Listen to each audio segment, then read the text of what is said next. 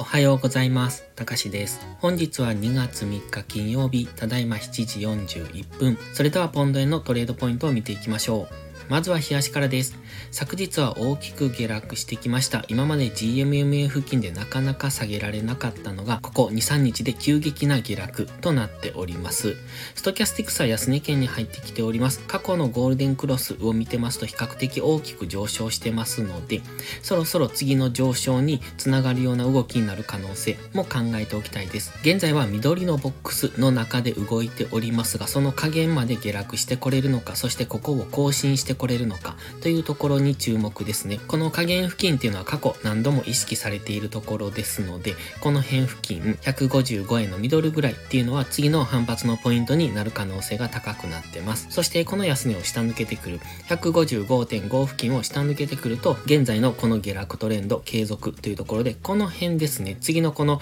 右上がりの赤いライン、これ週足に引いたものなんですが、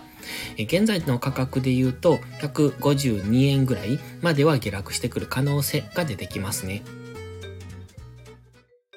では4時間足です。4時間足では黄色のボックスの中で動いてまして、現在はその下限付近に近づいてきております。4時間足もストキャスティクスは安値圏、日足も安値圏でしたので、ここからの下落に乗っていくのは優位性がないと思ってます。ただ基本的にはずっと下落してきてますので、戻ったところは売られやすくなりますので、戻り売りがいいんですが、一旦の上昇を待ちたいところですね。一旦上昇してそこからの戻り売りをしないと、現在地付近では、インジケーター的にはいつ反発してもおかしくないところにありますので、その辺は注意してトレードするのがいいと思います。そして黄色のボックスの下限付近に近づいてきておりますので、ここは過去も見てますと反発してきておりますので、その辺付近まで下がってきたところ、156円から155.5ぐらいまで下げてきたところっていうのは次の強い反発上昇になり得ますので、えっ、ー、と、そこは注意ですね。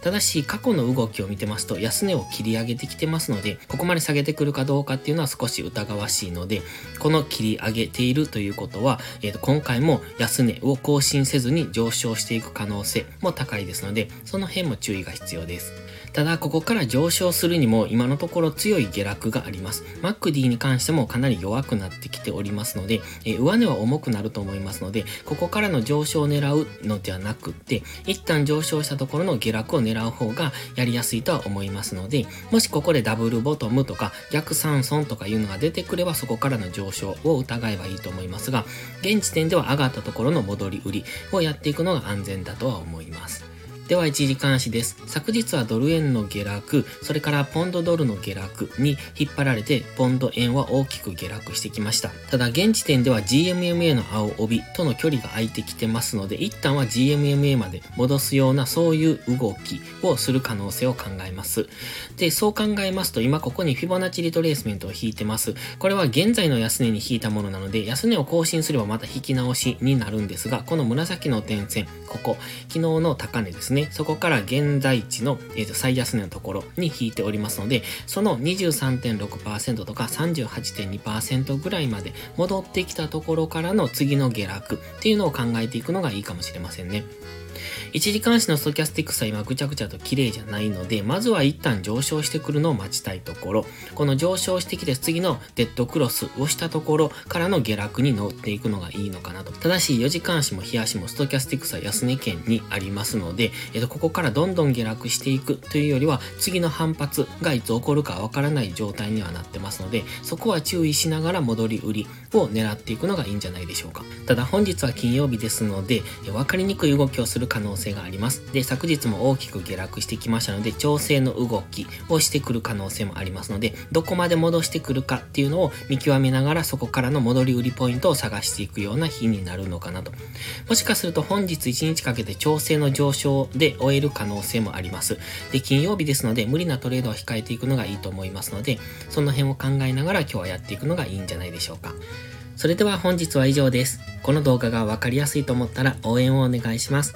皆さんの応援がより多くの初心者の方へこの動画をお届けすることにつながります。そして最後にお知らせです。YouTube のメンバーシップでは初心者の方が少しでもスキルアップできるような丁寧な解説動画を毎週1本更新しています。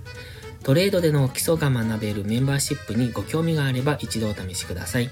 それから初心者ではないけど安定して勝てないという方は、ポストプライムでのプライム会員をお勧めしています。こちらは2週間の無料期間がありますので、その期間をご利用いただいて、自分に合うかどうかを検証していただくのがいいと思います。まずは行動しないと何も変わりませんので、無料期間を上手にご活用ください。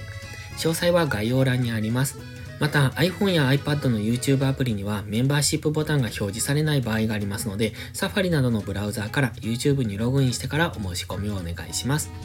それでは本日も最後までご視聴ありがとうございました。たかしでした。バイバイ。インジケーターの使い方解説ブログを書きました。GMMA、Stochastics、MacD の使い方について詳しく書いてます。まずは一度目を通してみてください。きっとスキルアップのお役に立てると思います。インジケーターは何気なく表示させるのではなく、理解して使いこなすことが大切です。また、インジケーターを使ったエントリー手法のテキスト販売を始めました。こちらは初心者から中級者向けですが、初心者の方向けの初級編もご用意しています。勝つための聖杯なんてありません。だからこそ地味にコツコツとスキルを積み上げていくものです。このテキストはそんな方のお力になれると信じています。せっかく FX を始めたのですから明るい未来を夢見て頑張りましょう。